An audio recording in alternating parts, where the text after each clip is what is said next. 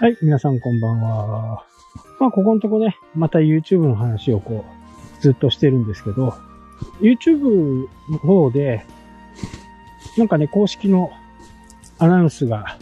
あって、この感染症下の中でね、非常に YouTube が伸びていると。で、これから YouTube 側としては、教育コンテンツを重視していくというふうにね、えー、アナウンスがありました。まあ、どこまでね、えー、それが行われるのかはわからないですけどね。やっぱり教育の部分っていうのは非常にね、今後も有望なところかなと思いますね。なんせね、繰り返し聞けるっていう、わからないところをね、何度もこう巻き戻してね、そこを集中して聞けると、見れるというところがね、やっぱり動画のいいところですよね。普通のやっぱり講座だとね、どうしてもその場にいなきゃならないとかありますけどね。YouTube の場合はね、朝だろうが、夜だろうが、夜中だろうがね、早朝だろうが、全く関係ないわけですよね。まあこれこそね、今後の勉強の仕方かなというふうなことをね、思いますね。ただ、えそのことはね、もう僕が YouTube のね、本を出版してから、もうずっと言ってたんですけどね。まあ僕自身が、やっぱりそれをね、強くやっぱり感じたわけですよ。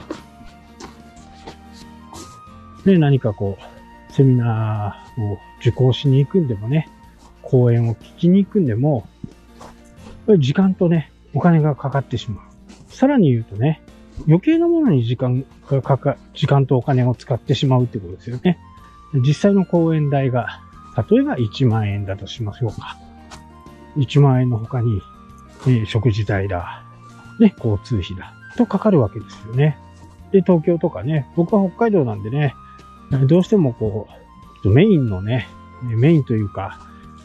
ちょっと内容が濃い場合はね、北海道でなかなかやらないんですね。まあ、聞きに来る人が少ないというせいもあってですね、どうしても190万都市のね、札幌でもね、全然ダメなんですよね。なので、東京とかに行ったらね、全泊をしたり、紅白をしたりしなければならないですよね。まあそういったお金が、まあ無駄じゃないのかもしれないけど、これをオンラインでやることによって、その時間とね、お金が活用できるわけですよね。他のものとかに。まあここの部分はね、非常にこう、大きいと思いませんかね。まあ講座を聞きに行く、セミナーを聞きに行く、という風になれば、その時間は絶対に勉強する時間になりますよね。東京、東京まで行くときには飛行機に乗って移動して講座を聞いて、まあ懇親会とかがあればね、懇親会に出て、で、ホテルに泊まって、次の日帰ると。か自分自身のね、モチベーションはやっぱり上がるんですよね。そこまでこう、こうお金をかけてね。飛行機代だって、安くても1万円。LCC の場合はね、ちょっと、また、違うかもしれないですけど、普通のね、えーキャリアで行った場合には、1万円、安くて1万円ですよね。1万5千円ぐらい。往復3万円。ホテル代8千円。ビジネスホテルだと。それだけでもう4万円かかりますよね。え食事をして、何をして。で、交差代が1万円。って考えると、本当にね、もう5、6万円なんかすぐ飛んでっちゃうんですね。その分見返りはあればいいとは思うんですけど、一回じゃなかなかあ理解ができないとかね。で、それを聞くことによってまた違うものを知りたくなったりすると。いうことで、やっぱり効率が悪いんですよね。まあ、この効率を良くするためにやっぱりオンラインがね、非常にいい勉強方法の一つかなと。ね、私みたいに田舎暮らしをしている人間からするとね、もう早い時はね、8時、9時には寝ちゃうんですよ。で、4時、5時に起きるわけですね。じゃあ4時、5時にね、セミナーがあるかっていうとな、なかなかないわけですよね。で、その時間、こう自分の好きな格好でね、パジャマのままで、えー寝ぼけ、マナコのままね、見て、んと思ったところをまた、繰り返し見る。まあそんなことができるのがね、本当に YouTube、動画ですね。YouTube に限らずね、ビデオのコンテンツっていうのはそういうところが非常にいいと。まあアーカイブがないとダメですけどね。生、生放送でアーカイブができるような YouTube ライブだったらいいですけどね。えー、Zoom のように、えー、自分で録画しとくのは